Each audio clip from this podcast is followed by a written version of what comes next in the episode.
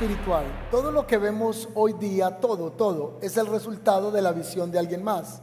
Alguien tuvo la visión de hacer esta toallita, se imaginó el tejido, primero estuvo en la mente, luego se materializó. Alguien tuvo la idea de hacer una botella que tuviera estas líneas, que tuviera esta forma. Primero estuvo en la mente de alguien y luego se materializó. Este atril, alguien tuvo la visión de que existiera, que tuviera esa forma Luego se manifestó este reloj. Alguien se imaginó la manilla de este color, la combinación de este color, que el minutero fuera de esa forma, la maquinaria interna fuera de la forma que es. Primero fue una idea, una visión y luego se materializó. Todo lo que usted tiene en la casa es el resultado de la visión de alguien más la cuchara, el tenedor, la olla, la refractaria, el horno microondas, el tostador, la nevera, la secadora, la lavadora, su televisor, todo lo que vemos es el resultado de la visión que otra persona tuvo acerca de algo. Todo lo que usamos cotidianamente es el producto de la creatividad y la inventiva y de la, imaginación de alguien más. Helen Keller, hablando acerca de la visión, no solo de la visión física, sino de trascender en la visión, ella es una escritora, oradora, o fue más bien una oradora, activista política sordo-ciega estadounidense. A la edad de 19 meses sufrió una gran enfermedad que le provocó la pérdida total de la visión y de la audición. Ella expresa esta palabra. ¿Qué sería peor? ¿Nacer ciego o tener vista sin visión? Entonces uno puede no tener vista físicamente, pero tener visión, capacidad. No sé si alguien esta mañana está, por alguna casualidad, tenga limitación en su vista. No vengo a una enseñanza en contra de un juicio para alguien. Pero si quizá alguien esta mañana está en este lugar no vamos a hablar de la visión física, sino de la visión espiritual, de ojos espirituales, así como se requiere o tenemos ojos para ver el medio ambiente, también se requiere ojos para ver lo espiritual. ¿Me estoy haciendo entender? Ojos espirituales. En la teosofía el concepto del tercer ojo está relacionado con la glándula pineal. En el hinduismo, especialmente en el Medio Oriente, la nueva era enseña mucho acerca de un tercer ojo, que tiene un, significado para con la clarividencia o con la percepción extrasensorial. Es como la capacidad de poder observar los chakras en el cuerpo de una persona o poder apreciar el aura de una persona. Pero yo no le voy a hablar de los chakras, no le voy a hablar de la glándula pineal, ni le voy a hablar de cómo desarrollar el tercer ojo. La Biblia llama a la visión espiritual ojos espirituales. Así como hay ojos en lo físico para ver, también hay ojos espirituales. O puede que una persona en lo natural no tiene vista, pero puede tener visión espiritual. La palabra de Dios llama esto ojos espirituales.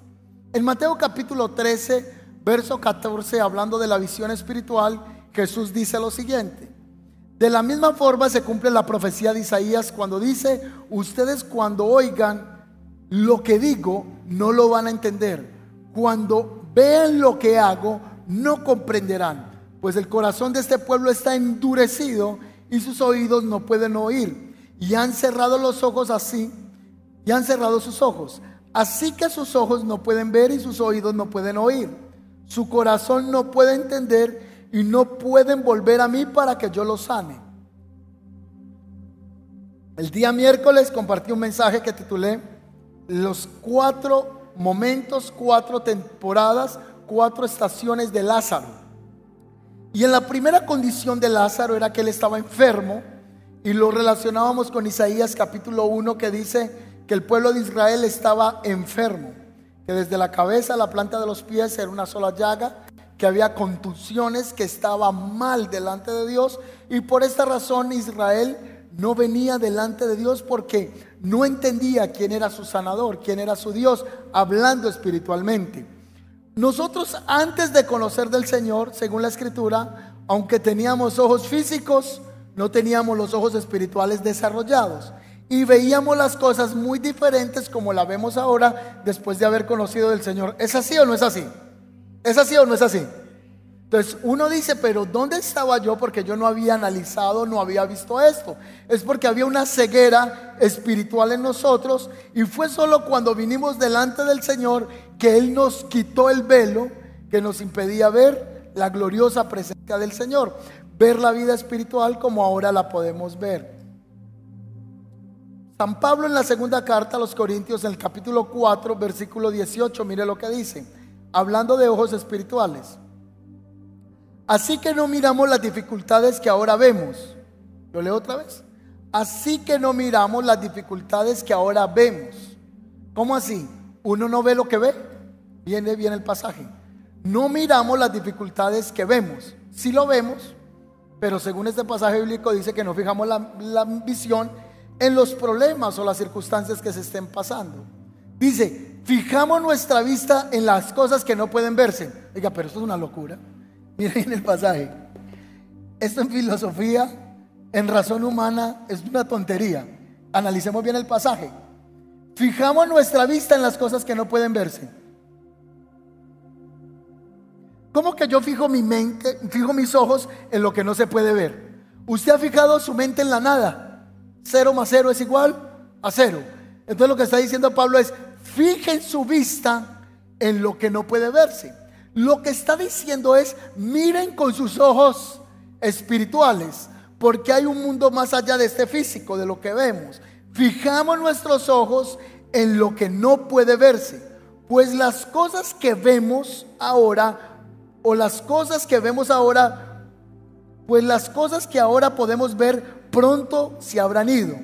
Pero las cosas que no podemos ver permanecen para siempre. Entonces aquí me está hablando una idea, una razón, una revelación de una capacidad de ver en el Espíritu lo que el Señor tiene para con nosotros. No vamos a hablar hoy de ojos espirituales y que usted al salir de la iglesia va a ver demonios, va a ver el mundo espiritual, que es lo que muchos creen que es los ojos del Espíritu. Cuando está hablando este pasaje de ojos espirituales, es que cuando yo veo lo que estoy viviendo, ¿cómo lo veo? Cuando usted está frente a una circunstancia de escasez, cuando se está frente a una circunstancia de enfermedad, ¿qué está viendo usted? ¿La enfermedad, la escasez o lo está viendo a través de los ojos del Espíritu? ¿Alguna vez a usted le dieron un dictamen médico y usted dijo, yo no recibo esa palabra, yo le estoy creyendo lo que dice el Señor? Eso se llaman qué? Ojos espirituales, porque es lo que San Pablo también está enseñando a tener fe en los dictámenes o en la razón humana. Es lo que dice el escritor a los hebreos, que la fe, la certeza es lo que se espera, la convicción de lo que qué, de lo que no se ve. Entonces hay un mundo inmaterial que podemos alcanzar a través de los ojos de la fe, que podemos alcanzar a través de la imaginación espiritual. A usted le dicen, usted no lo va a alcanzar, usted no lo va a lograr. Pero los ojos espirituales dicen, Dios me ha dicho que sí y yo lo voy a ver materializado. Eso es ver con los ojos del espíritu, con los ojos de la fe. Segunda de Corintios 4:18 fue el pasaje que leímos. En segunda de Corintios, en el capítulo 4, versículo 4, dice que el príncipe de este mundo o que el Dios de este mundo es Satanás y que el príncipe o el Dios de este mundo le cegó el entendimiento a las personas para que no le resplandezca la luz del Evangelio. ¿Lo cogió ahí? El príncipe de este mundo cegó el entendimiento espiritual para que no resplandezca la luz del Evangelio. Luego Pablo en una de sus cartas en Efesios dice que nosotros estábamos ciegos. Entonces el Señor cuando vino a nosotros nos quitó el velo de la ceguedad, nos quitó la problemática que teníamos en el mundo espiritual para no ver al Señor. Por eso usted hoy, después de conocer del Señor, usted dice, pero yo sí estaba ciego en esta vida que yo traía. en este hábito, en este vicio. Yo estaba ciego a la realidad de Dios. Así que la escritura dice que Él quitó los velos mágicos que estaban sobre nosotros. Y utilizo la palabra velos mágicos porque está en el antiguo pacto, en uno de los libros de los profetas. Dios trató con los velos mágicos que estaba sobre el pueblo de Israel. Ceguera espiritual es el arma del diablo para poder atar nuestras vidas y atar la vida del creyente para que no pueda ver lo que Dios tiene para con él.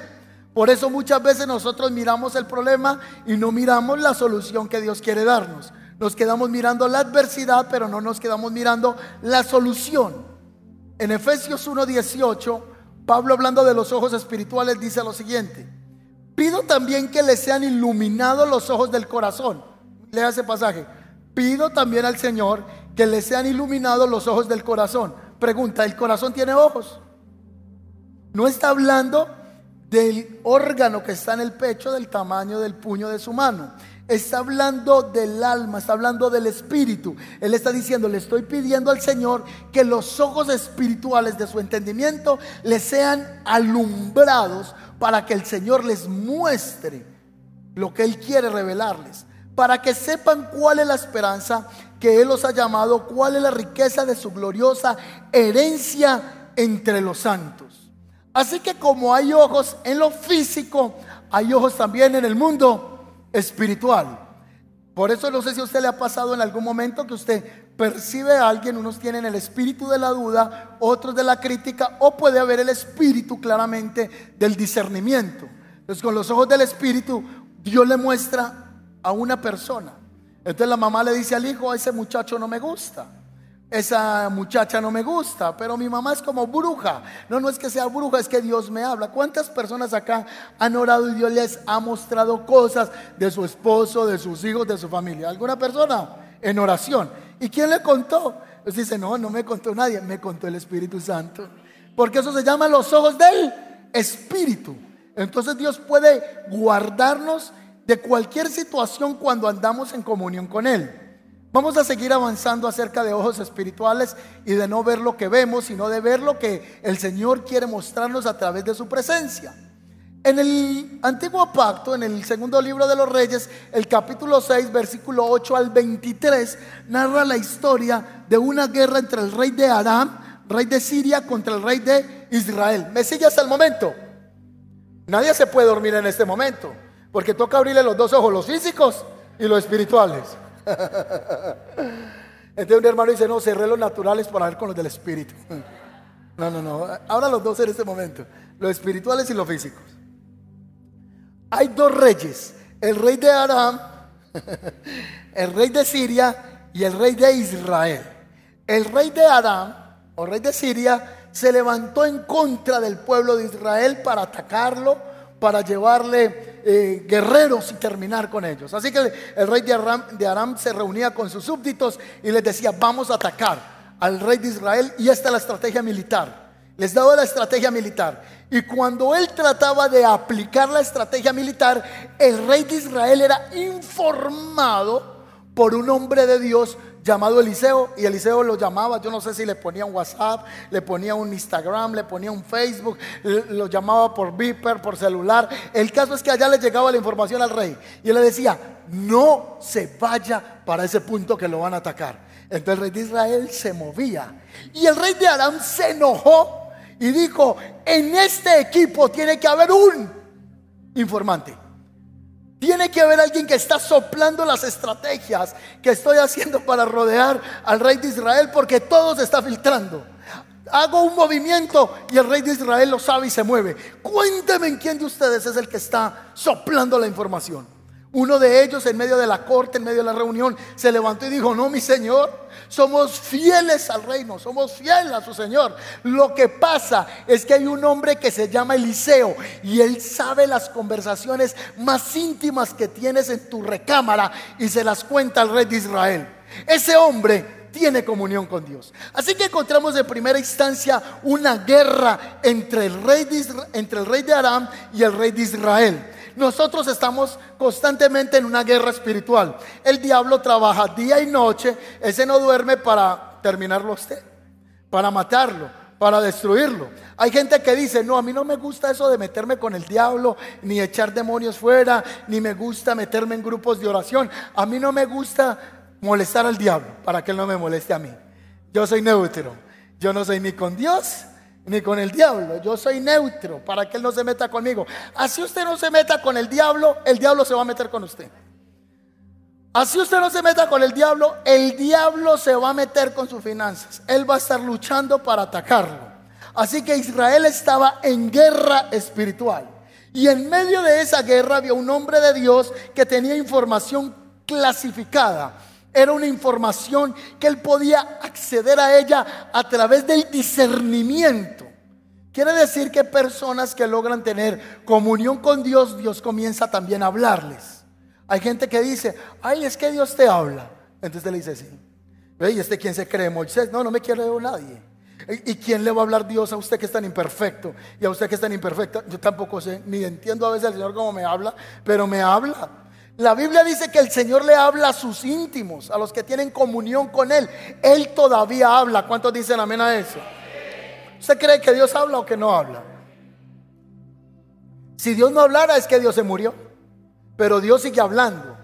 Y Dios utiliza mil formas para hablarnos, sea una persona, sea un profeta, sea un amigo, sea un niño, sea una tía, sea un primo, sea en la iglesia, en la alabanza. Es más, alguien aquí adorando puede soltar una palabra en medio de la adoración y era la respuesta para una persona que estaba en la iglesia. Dice, esa persona cuando estaba cantando dijo unas palabras precisas que yo le estaba pidiendo a Dios. Dios habla. Así que Eliseo tenía un superpoder era un discernimiento. En Amós capítulo 3 versículo 7 dice, porque no hará nada el Señor sin que lo revele o sin que revele su secreto a sus siervos los profetas. Antes de que pase, Dios habla. Por eso, antes de que ocurran las cosas, Dios está hablando, Dios está utilizando personas. ¿Cuántos de los que están acá, Dios una vez a las 3 de la mañana lo levantó a orar y lo inquietó? y usted estuvo orando por un familiar, no sé, por un amigo, y usted decía, hay una presión, y a esa misma hora la persona tuvo un accidente. Pero a causa de su oración, Dios guardó a esa persona de la muerte. No sé si le pasó a alguien eso. O usted habló con una persona y le dijo, a esa hora que te pasó eso, yo estaba con una carga por ti y estaba orando específicamente en tu vida. Porque no pasa nada sin que antes Dios lo muestre o lo revele a sus siervos los profetas. En Juan capítulo 16, 14, Jesús hablando del Paracletos, hablando del Espíritu Santo, hablando del que nos guía, el que nos lleva a toda verdad, él dice lo siguiente, el Espíritu Santo tomará de lo mío y lo hará saber a ustedes, porque él todavía habla. Y los hombres y las mujeres que tienen comunión con Dios, el Señor le habla. ¿Cuántos creen que el Señor habla? Hay gente que dice que Dios le habla, pero Dios no le ha hablado. Y eso es muy delicado en la carne, ¿cierto?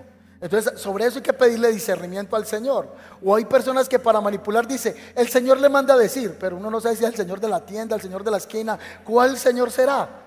Entonces, hombres que tienen intimidad con Dios, Dios sí le habla. Dios sí transmite sus mensajes. Así que Jesús dice, el Espíritu Santo va a tomar de lo mío y se los va a comunicar, se los va a saber y ustedes lo van a oír porque ustedes son mis ovejas. La Biblia dice, mis ovejas oyen mi voz. ¿Y qué más? Y me siguen. Entonces cuando uno dice es que no escucho a Dios, entonces la pregunta es, ¿es usted oveja de Dios? No es que Dios no me quiere hablar, no, la Biblia dice, mis ovejas oyen mi voz y me siguen. Entonces Dios continuamente está hablando de muchas formas, solo que empezamos a comprender las maneras en las que Dios habla, a través de sueños, a través de su palabra, a través de una circunstancia cotidiana. Él puede hablar a nuestras vidas. Así que este hombre de Dios tiene una comunión con el Espíritu del Señor tan tremenda que Él está revelando los planes a Eliseo. ¿Cuántos quieren tener comunión con el Señor y que el Señor les muestre las cosas? Y en su casa, antes de que pasen las cosas, el Señor puede hablar, puede mostrar.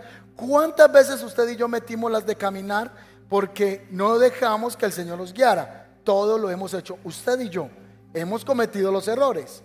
Después nosotros decimos, pero ¿por qué lo hice? ¿Por qué firmé ese negocio? ¿Por qué hice ese contrato? Yo no tenía paz. Alguna vez usted iba a hacer algo y tenía una zozobra, hasta le dio dolor de estómago.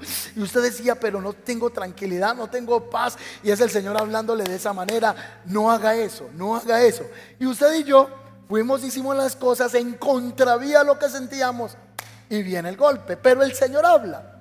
En el libro del Génesis en el contexto de la destrucción de Sodoma y Gomorra, el Señor hace esta expresión, el Todopoderoso, el Creador, dice así, ¿cómo no he de comunicarle a mi amigo Abraham que voy a destruir a Sodoma y Gomorra? ¿Cuántos aquí tienen algún amigo famoso? ¿Cuántos aquí tienen amigos que usted dice, oh, me tomé una foto con ese famoso y el famoso ni se dio cuenta, usted era con el celular encima y el famoso hasta le quitó el celular y se lo tiró por allá? Pero usted decía que era amigo de él. Para luego chicanear con la voz, es que es muy amigo mío. Pero usted se imagina uno ser amigo de Dios. ¿Cuántos quieren ser amigos y amigas de Dios? Den un aplauso al Señor.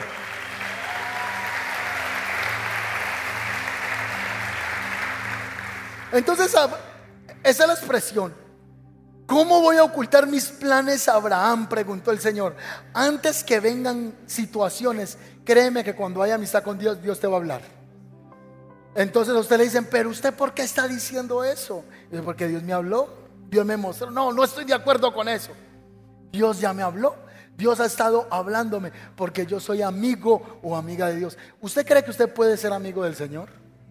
Con todos los errores que tiene, podemos ser amigos del Señor. En Jeremías capítulo 33, 3 hay una promesa hermosa, porque cuando uno escucha una predicación como esta, uno dice, uy, yo sí estoy, espero, no, no, yo no veo nada espiritualmente. Estoy ciego espiritualmente, no percibo nada, no escucho la voz de Dios.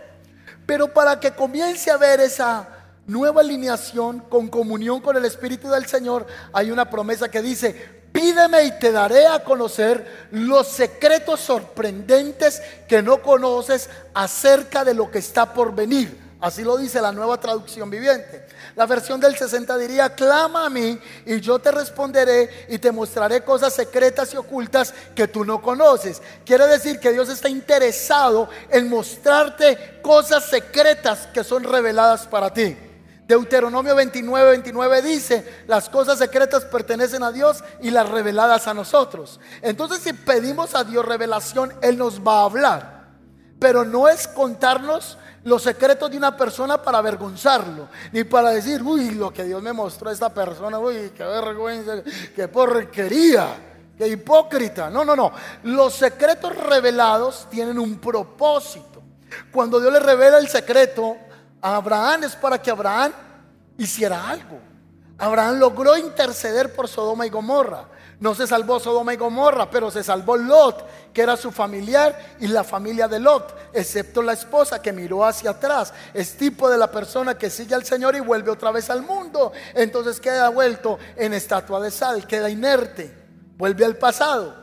Pero Dios está interesado en mostrarlo. Así que Eliseo tenía información clasificada, tenía un superpoder que él podía ver todo lo que el Señor le estaba mostrando. Entonces el rey de Aram se enoja con el profeta y dice, voy a mandar a traer ese tipo, lo voy a capturar. ¿Y usted qué cree que por qué el rey lo iba a capturar? ¿No lo iba a mandar para un spa? ¿No lo iba a mandar por allá para para Dubai a descansar un fin de semana. El tipo iba a matar al profeta porque le estaba frustrando los planes. Mira la exageración. El rey de Arán envió un ejército armado, caballos, escudos, espadas, lanzas, jabalina, gente armada para traer un profeta. No porque el tipo qué, qué peligroso va a ser. Y un ejército grande para capturar el hombre del Señor. Así que él tenía un criado que se llamaba Giesi. Giesi se levantó a primera hora, según la Biblia, y él sale, sea de la choza, de la carpa, de la casa donde vivían, en la cueva, y sale Giesi. Dice la, la Biblia que estaba haciendo el café en la mañana. Entonces, él sale a primera hora, estaba haciendo el desayuno, algo estaba haciendo el tipo, y cuando él sale ve un ejército poderoso en ese lugar. Estaban armados hasta los dientes. Y Giesi, ¿qué vio? Con sus ojos naturales, como usted y yo vemos. Cuando miramos las circunstancias, no estoy hablando solo de la visión humana, estoy hablando de la visión espiritual. Cuando usted ve un problema y cuando usted ve una circunstancia, entonces entra el temor, entra el miedo, una mala noticia, un informe incorrecto. Entonces ahí estaba Jesse y Jesse se asusta tanto que él dice, ¿qué haremos? ¿Qué voy a hacer? El siervo de Eliseo tenía una visión limitada del poder de Dios. ¿Cuántas veces nosotros venimos a este lugar y venimos creyendo por una respuesta del Señor y salimos mañana a la vida real? Mañana hay que madrugar a desayunar hay que madrugar a trabajar, hay que pagar cuentas esta semana, hay que pagar las facturas, esa facturita verde que le llega a uno cada mes, o los que tienen varias facturitas de esas, las deudas semanales, quincenales y mensuales. Entonces, ¿qué cosas nos comienzan a nosotros a amedrantar? Esa es la situación que estaba viviendo el hombre de Dios. Entonces, el, así llama al hombre de Dios, Eliseo, y le dice, Eliseo, mira el problema que tenemos. Quizá alguien esta mañana está aquí sentado y el Señor le dice, cuando ves, ¿qué ves? Cuando observas, ¿qué estás observando? ¿Estás viéndolo en lo natural o lo estás viendo en lo espiritual? ¿Cuántos muchas veces fuimos enfrentados a situaciones difíciles y usted dice, no, el Señor va a abrir la puerta, yo creo, aunque yo no vea esta situación abrirse, aunque yo no lo vea, yo sé que Él está orando. ¿Cuánto les pasó así alguna vez? Anoche una persona me dio un testimonio de una niña por la que se estaba orando y la niña fue desahuciada por la medicina. Le dijeron que no había nada que hacer y esta familia se pegó a la visión espiritual. Y comenzaron a creer al Señor. Y ahí está la niña restaurada para la gloria del Señor. Porque hay momentos en los que toca quitarnos la carnalidad de los ojos para ver con los ojos del Espíritu. ¿Cuántos dicen amén? Muchas de las cosas que logramos, que hemos logrado, es porque hemos tenido una visión espiritual. ¿Cuántos dicen amén a eso? Gracias por los cuatro. Muchas de las cosas que hemos logrado es cuando aplicamos la visión en el espíritu para que ocurra. Antes de que ocurra lo físico, tiene que ocurrir en lo espiritual. Así que eso es lo que Dios quiere hacer con nosotros, abrirnos la visión espiritual. Así que el hombre de Dios sale a la choza, al cuarto, a la pieza. Él sale de la casa en la que está. Y mira el, hombre y ahí llorando, ¿qué vamos a hacer? Y nos van a matar. Y ya no, estamos destruidos. ¿Cuántos de los que están acá se han sentido alguna vez en la vida, por lo menos una vez, que todo estaba destruido? ¿Cuántos se sintieron alguna vez que ya no había puertas abiertas, que no había nada que hacer, que estaba desahuciado, no creía en usted ni usted mismo? Se había dado de muerte hasta usted mismo. Y venía esa frase, ya no me levanto de esta. No hay puerta ya. Yo creo que todos hemos atravesado o atravesaremos el valle de la incertidumbre. En el momento en que uno dice, ahora, ¿qué voy a hacer? ¿Quién puede ayudarme? Si yo tengo fe, yo sé que Dios puede hacerlo, pero es que mi situación está honda, mi situación está difícil. Y esos momentos difíciles son los que Dios aprovecha para Él mostrar su gloria y para que nosotros reconozcamos que Él todavía está sentado en su trono. Alguien debería decir amén esta mañana a eso. Amén. ¿Cuántos se han sentido en la vida como en un callejón sin salida? Y esa es cuando la mano del Señor va a orar.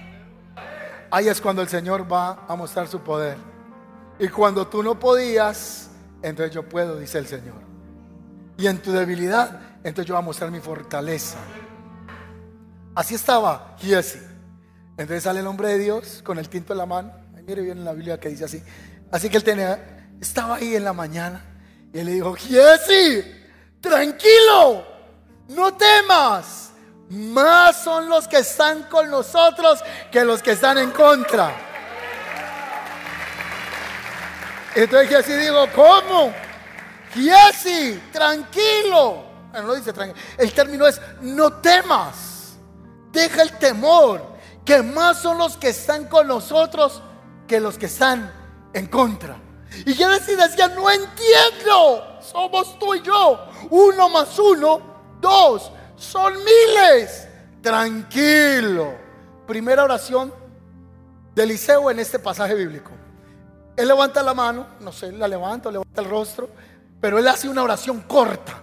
Y él dice, Padre, ábrele los ojos a Giesi para que vea. Ábrele los ojos. Entonces Giesi estaba viendo con los ojos de la carne. Y en ese momento le fueron abiertos los ojos del espíritu. Entonces los ojos del espíritu se le abrieron. Y Giesi vio un ejército de ángeles mayor y más grande que el ejército del rey de Aram. Entonces Eliseo le dijo a Giesi, ¿y ahora qué piensa? ¿Cómo la ve? Y la oración fue cortica. Muchas veces nosotros creemos que oración de tres horas son más efectivas. A veces pueden haber oraciones de tres horas con duda o una oración en un segundo, pero con toda la fe. ¿Cuántos dicen amén? Yo no encuentro a Jesús sino teniendo oraciones aparte para tener intimidad con el Padre. Pero cuando él oraba por los enfermos, él no era Padre de los ejércitos, Rey de toda nación. Yo te pido que sanes a tu hijo de la maldición. no, él decía, sé sano. Y ya, el demonio, fuera. Y lo expulsaba. Ah, déjanos ir a los cerdos. Bueno, a los cerdos. Ah, para los cerdos. Y los chanchos se fueron por allá al despeñadero. Eran oraciones cortas. Los hombres que tienen intimidad con Dios, en el momento de hacer oraciones, no tienen que doblegarse a tratar de que Dios los escuche, porque tienen comunión con Dios. Es que lo que pasa es que aprendimos nosotros mucho de manipulación. Y eso lo hacemos con Dios. Usted ve el niño cuando quiere algo, hace pucheros, llora, hace pataleta. Entonces el papá, bueno, toma el bombón. Entonces nosotros creemos que eso lo podemos hacer con Dios. Ay Señor, mira cómo estoy de mal. Soy un gusano. Un vil gusano. No, soy más que un gusano. Una babosa. Y hacemos un show cuando a Dios no lo mueven las lágrimas, a Dios lo mueve la fe. Oiga lo que acabo de decir. A Dios no lo mueve las lágrimas, a Dios lo mueve la fe. La mujer Fenicia tenía una hija endemoniada. Y ella iba detrás de él pidiéndole oración. Y él no le, no escuchaba. Y mira, ahí llorando, mi hija está endemoniada. Perra. Y siguió.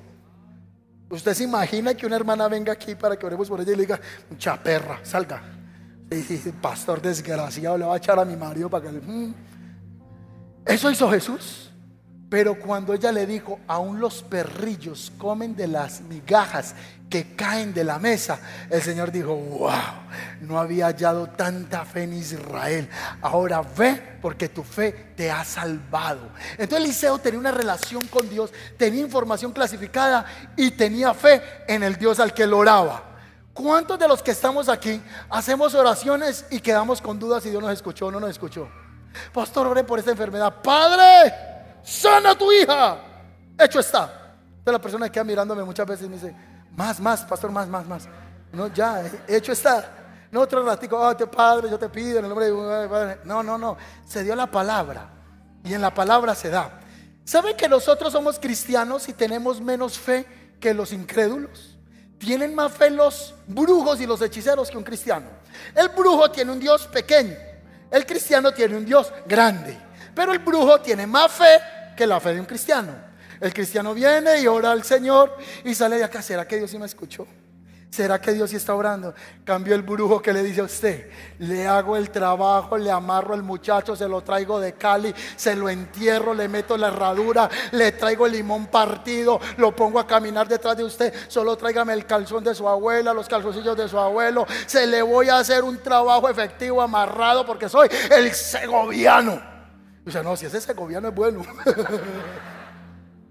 Esos hechiceros de Segovia tienen fama de remedios. Parece graduado de la universidad de Harry Potter. Ese brujo es bueno. Entonces la gente le tiene fe. Y la gente va y le lleva la herradura, le echa los baños, bañese con estas aguas, métase la ruda, los girasoles, hágase que todo esto le va a aliviar el aura tan cargada que tiene. Es que le siento la mala energía. Entonces la gente le tiene más temor a un brujo que el temor a Dios. Le tiene más fe al brujo que tenerle la verdadera fe al Señor. Entonces el brujo le dice, le hago el trabajo y sépase que no me pague hasta ver resultados. Porque hago trabajo efectivo, calidoso y exitoso. Entonces págame en 15 días. Y no le pague al brujo y verá. Se no le tengo que pagar a este brujo porque no me hace una hechicería. Le tengo que pagar como sea, rollo tarjeta de crédito. Pero nosotros tenemos un Dios más grande que la del brujo y no le tenemos fe al Dios que tenemos. Entonces él hizo la oración y Giesi, los ojos le fueron abiertos en ese instante. Así que el Señor le abrió visión espiritual. ¿Qué estás viendo? ¿Miedo? ¿Temor? ¿Muerte? ¿Desesperanza? ¿Gigantes? ¿Puertas cerradas? El 18 de febrero del 2023 cumplí 40 años. Y tengo un año menos de vida. Alguien me dijo, cumplí uno más. Y yo no, uno más, no, uno menos. Ya me consumí 40 años. O sea, ya voy menos 40. Cada vez vamos un año más, no es un año más, es un año menos que nos queda. Y, y he preguntado, ¿será que vamos a vivir 40 años más en lo mismo? 40 años con miedo, 40 años en incertidumbre, 40 años dudando del poder de Dios los años que vienen con miedo para hacer lo que tenemos que hacer, con incertidumbre para servir al Señor. No, yo quisiera ser atrevido los años que vienen, si me quedan 30, 40, 50, 100 años más para vivir. Al fin y al cabo, viviendo mucho aquí viviremos 100 años. Al fin y al cabo. Los que logran pasar los 100, que unos 120, y eso sale hasta por los Guinness Records. Ahí usted no, lo, no se quiere ir de acá. Hagámosle algo, metámosle un virus, el COVID, para que se vaya. Hay que sacarlo. Entonces, si en la vida vamos a vivir 80, 100 años en esta tierra, 110, 120 años en esta tierra, vamos a vivir creyéndole al Señor. Vamos a sacarnos el miedo, vamos a sacarnos la vergüenza, vamos a sacarnos lo que nos impide tener los ojos espirituales. Quiero decirle a alguien en esta mañana, tienes que tener los ojos de la posibilidad. Es más fácil pensar negativo que pensar positivo. ¿Es así o no es así? Usted va donde el, donde el doctor y usted tiene un dolor acá y usted dice, eso es cáncer. No, eso es cáncer. Tenía una amiga y llega el, el endemoniado al lado suyo le dice, ay, sí, siempre es una amiga. Le empezó con un dolor acá y eso le terminó con todo. Y usted dice, sí, ¿será que sí? Y comienza la incertidumbre, comienza el temor. A usted le da un dolorcito por acá y usted empieza todo misterioso. Ay, se me encajó un demonio acá, se me encajó, eso es un demonio. Y empieza la... Y fue que por la noche puso mal almohada y durmió así, atravesado. Entonces tenemos que comenzar a creerle al Señor. ¿Cuántos quieren creerle al Señor por eso? ¿Cuántos creen que el Señor puede abrir nuestros ojos espirituales para ver la posibilidad y no la imposibilidad? Dame un fuerte amén.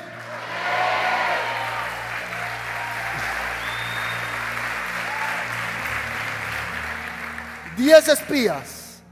¿Cuántos espías fueron a reconocer la tierra prometida? ¿Fueron diez o fueron doce? ¿Quién dijo que doce? ¿Quién dijo que doce? Sí, son 12, muy bien. Fueron 12 enviados a reconocer la tierra y de los 12, 10 tenían visión carnal y 2 tenían visión espiritual. ¿Sí la está viendo? Los 10 vinieron diciendo, no, si eso es una tierra buena, fluye leche y miel. Es verdad que hay granados, que hay dátiles, que hay ganados, es una tierra buena. Pero ¿quién va a matar a esos gigantes que están allá? ¿Quién va a ser capaz de eso? ¿Cuántos de ustedes estuvo con personas rodeadas que le dijeron, no, pues ese sueño está muy bonito, pero ¿cómo lo va a hacer? ¿Cuánto les pasó eso? O usted llega a gente cercana y le comenta algo y dice, no, pues este que cree, ¿quién se cree? No, pues, ahora tiene ínfulas de quién, de quién sabe qué. Está lleno, se dice, no, no, no, no, no. Usted tiene que creer en lo que Dios ha dicho de usted. Yo creo que hay un promedio en las personas que nos rodean, son más las negativas que las positivas. Gracias por amén. ¿Es así o no es así? Yo, en este nivel de porcentaje, si entre 12, 10 personas son negativas, estamos hablando de que de un 90% de personas al lado del hombre de Dios negativos. Muchas veces es más la gente que te va a decir no a la gente que te va a decir sí. Es más la gente que ve carnal que la gente que ve con los ojos del Espíritu. Y por eso es que viene la crítica, el juicio y la envidia. Porque están viendo con otros ojos pero tú estás viendo con los ojos del Espíritu. Tú a ti te va a guiar los ojos del Espíritu. Entonces llegó Josué y Caleb y dijo, claro, Allá fluye la leche, la miel, hay dátiles, es una tierra bendecida. Hay unos gigantes ahí, pero eso los matamos. Y nos tomamos esa tierra, porque esa es la promesa de Dios. Vieron con los ojos del Espíritu y no vieron el gigante. Cuando ves que estás viendo, vengo a decirle a alguien de parte de Dios, tú tienes todo el potencial, tienes toda la capacidad operando dentro de ti por el poder del Espíritu de Dios para alcanzar la libertad y la victoria. ¿Cuántos dicen amén?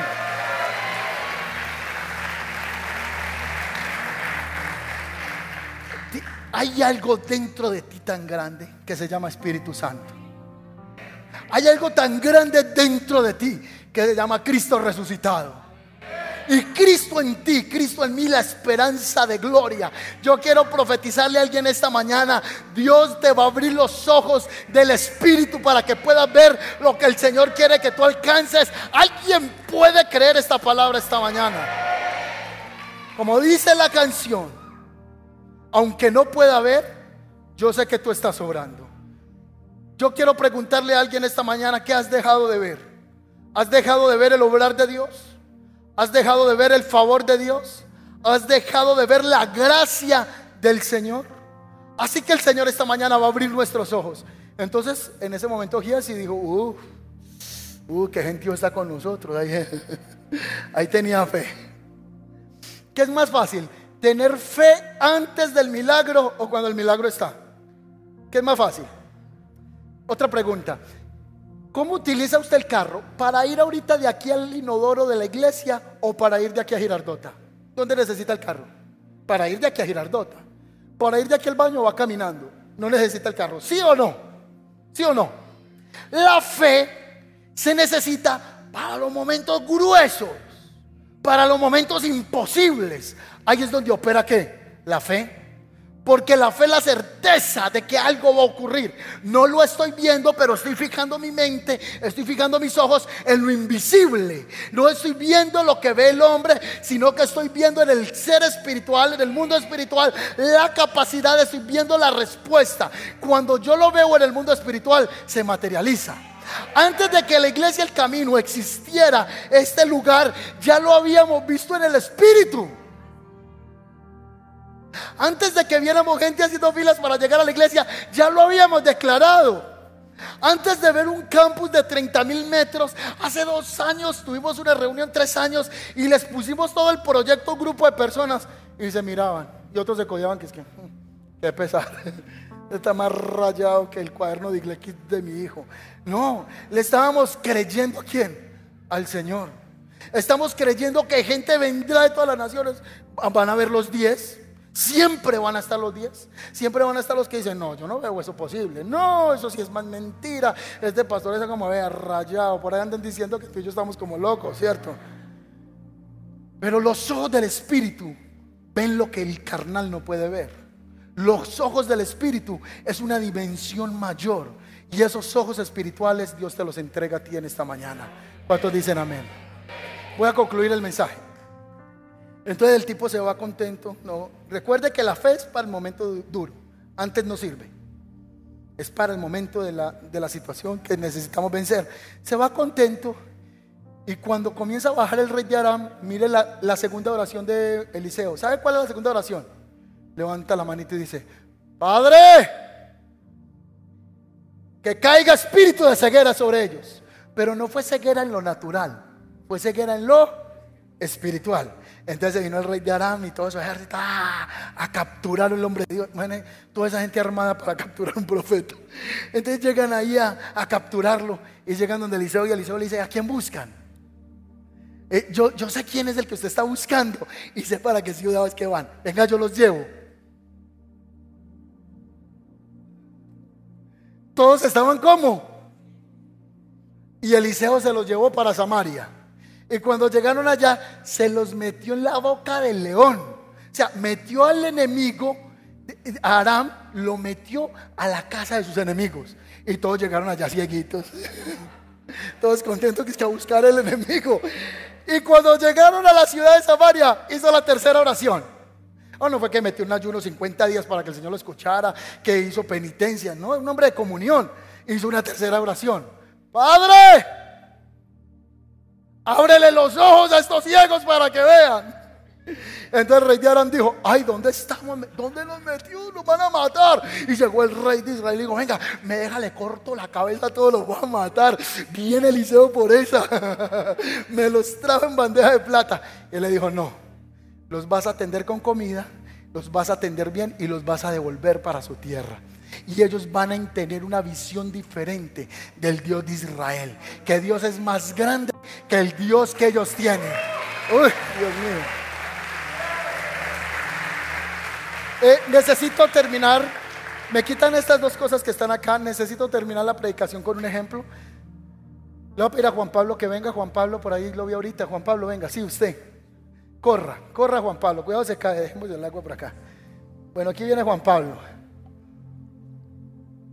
Hacia acá, Juan Pablo, por encima de la. Vea.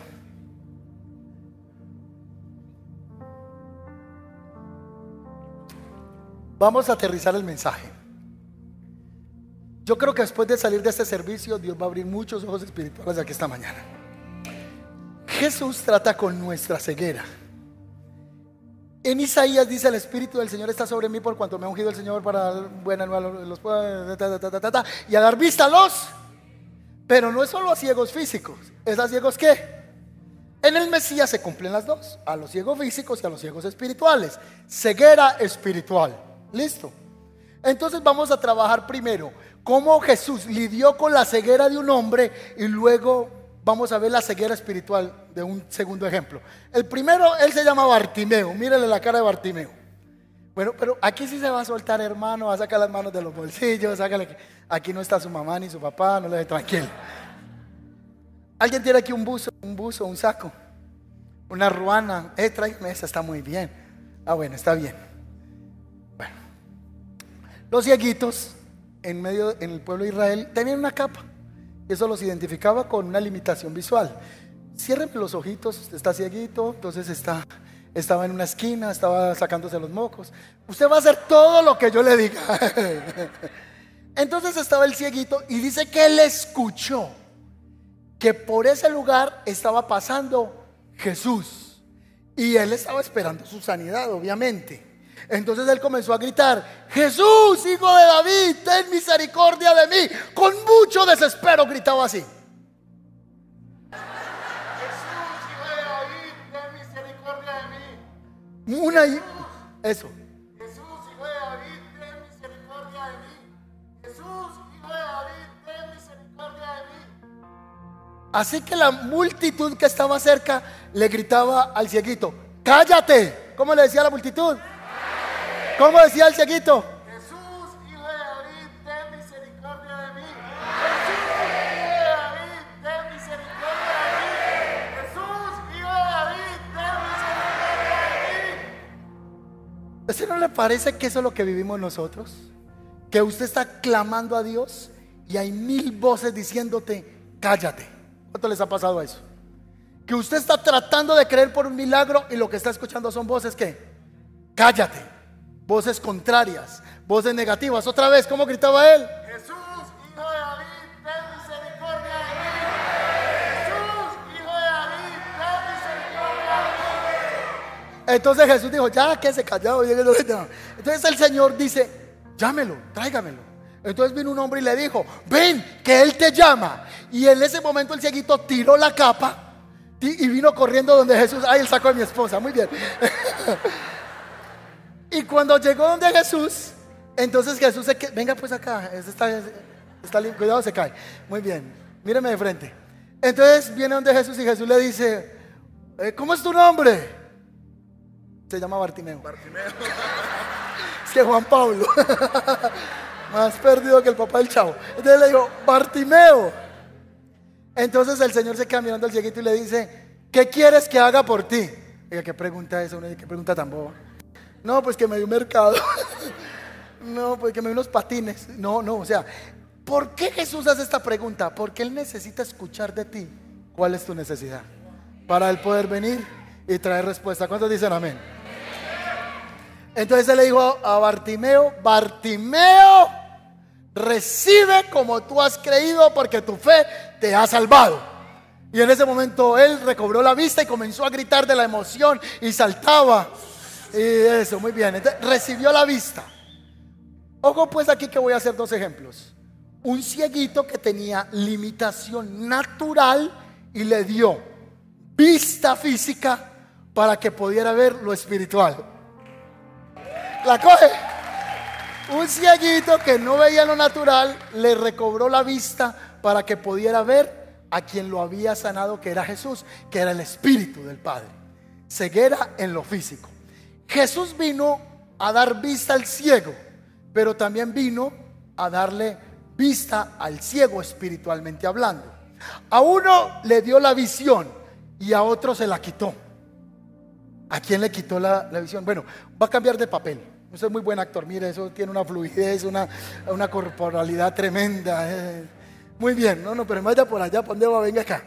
Ahora usted se va a llamar Saulo de Tarso. ¿Listo? Mire pues esta actuación. Vamos a ver si pasa, pues si tiene el factor. Primero le dio la vista a Bartimeo, ahora él es Saulo de Tarso. Saulo de Tarso era un asesino, ponga cara de asesino, pero a ellos, de malo. Mire, no, intimídelos. No, eh, intimídelos. Eso con mucha que. Saulo era un tipo malo. Era un hombre perseguidor de los que eran del camino, los que habían creído en el camino, porque Jesús dijo que él era el camino. Ah, de hecho, por eso nos llamamos la iglesia el camino, porque Jesús es el camino. Entonces, él sacó unas cartas y dice que él iba por todas las aldeas sacando del pelo a las mujeres. No, no, pero a veces no lo vamos a hacer así. Entonces, él sacaba a las mujeres y asesinaba a los hombres. Los asesinaba. Entonces el Señor le, habló a un hombre que se llamaba Ananías. Yo voy a ser Ananías. Entonces le dijo, Ananías. Como él tenía el oído afilado para cuando yo dijo, Padre, dime. Y el Señor le dijo, todavía no. Dejémoslo ahí. Me adelanté a la historia. Entonces Saulo era un asesino. Ya le presenté a Ananías. Y él venía camino a Damasco a matar cristianos por, donde, por doquier. Él venía a pie o venía a caballo. No, no sé si venía a pie o a caballo, dice la Biblia que venía. Haga que iba en caballo, por ejemplo. Bueno, váyase de allá para acá. Otra vez, cuando desde más atrás, con un paso más fino, venía a caballo. Y en ese momento vino un resplandor del cielo que lo tumbó, lo tumbó y quedó ciego. Y escuchó una voz que le dijo, Saulo, Saulo, ¿por qué me persigues? Y Saulo le dijo, ¿quién eres? Y él le contestó, soy Yeshua, a quien tú persigues. Así que él se levantó, cieguito, y comenzó a caminar, tratando de llegar a una casa, tratando de llegar a una casa, y llegó a una casa. Ahí se quedó en esa casa, ciego. A Bartimeo le dio la vista y a este se la quitó. Mire pues que es la conclusión del mensaje. La conclusión del mensaje. Dios le habla a Ananías y le dice, Ananías, ve a la calle derecha y ora por Saulo, porque instrumento escogido me es para llevar mi mensaje a los gentiles.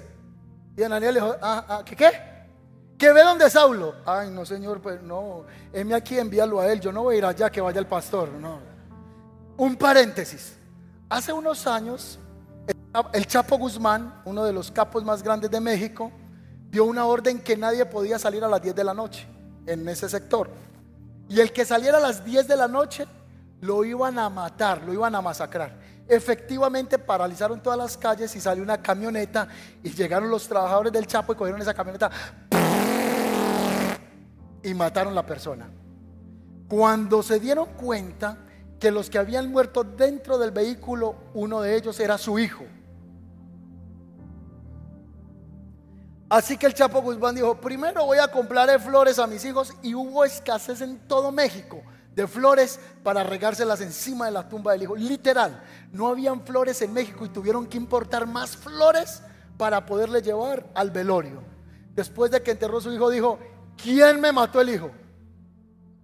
El jefe, pero usted, ¿quién lo mató? Jefe, ¿quién lo mató? Si usted dio la orden, no me importa. Los cogió y Vamos a llevarlo a lo práctico. Si usted sabe que el Chapo es así el Señor le dice, ve y háblale al Chapo. Dice, no, no Señor, dejemos así. Ve y háblale. Algo así le estaba pasando a Ananías. Él sabía que este tipo era un asesino y no era bueno ir a la casa de él.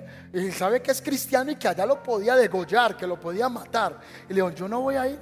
El Señor lo inquietó y Saulo eh, y Ananías se fue para la calle derecha a visitar a Saulo de Tarso y él estaba orando. Quítese la pantalla, papito, venga que se está orando, está orando, eso, está llorando. Entonces él llegó con las rodillas temblorosas y asustado y le dijo, hermano Saulo. Y vino y dice la escritura que oró por quién? Por Saulo. Y cuando Saulo oró por él, dice que como escamas cayeron de qué? De los ojos. Y él abrió su vista nuevamente. Atención al mensaje. Él tenía unos ojos que veía en lo natural y era necesario cegarlo naturalmente para que cuando él volviera a tener la vista, ya comenzara a ver las cosas en el espíritu y no en la carne. La vida de Saulo nunca más fue igual después de que los ojos le fueron abiertos a la realidad del Mesías. Lo que el Señor esta mañana está haciendo en este lugar es cerrándonos y dejándonos ciegos a la manera en que hemos visto las cosas para comenzar a verlas en el Espíritu y entender qué es lo que el Señor quiere hacer con nosotros y a través de nosotros. Alguien puede darle un aplauso al Señor. Déselo esta mañana. Amén. Dale un aplauso al Señor. ¿Cuántos creen que el Señor va a abrir nuestros ojos? Colóquese sobre sus pies. Va a haber apertura de ojos espirituales esta mañana. Denle un aplauso al Señor. No cese de darle la gloria, de darle la honra al que vive y al que reina. Aleluya, aleluya. Levante sus manos, Padre. Yo te doy gracias. Padre, libéranos de toda ceguera espiritual en este mundo. Libéranos de toda ceguera. Abre nuestros ojos para ver, para ver, entender si todo este momento fue especial, este es el momento del milagro. Este es el momento que el Señor va a abrir, va a abrir, va a abrir. Espíritus inmundos de ceguera espiritual, fuera, fuera, fuera. Suelta en el nombre de Jesús, suelta tus ojos en lo natural, suelta tus ojos en lo espiritual, en el nombre de Jesús de Nazaret. Viene nueva visión espiritual sobre ti en el nombre de Jesús. Vienen diseños, diseños de Dios.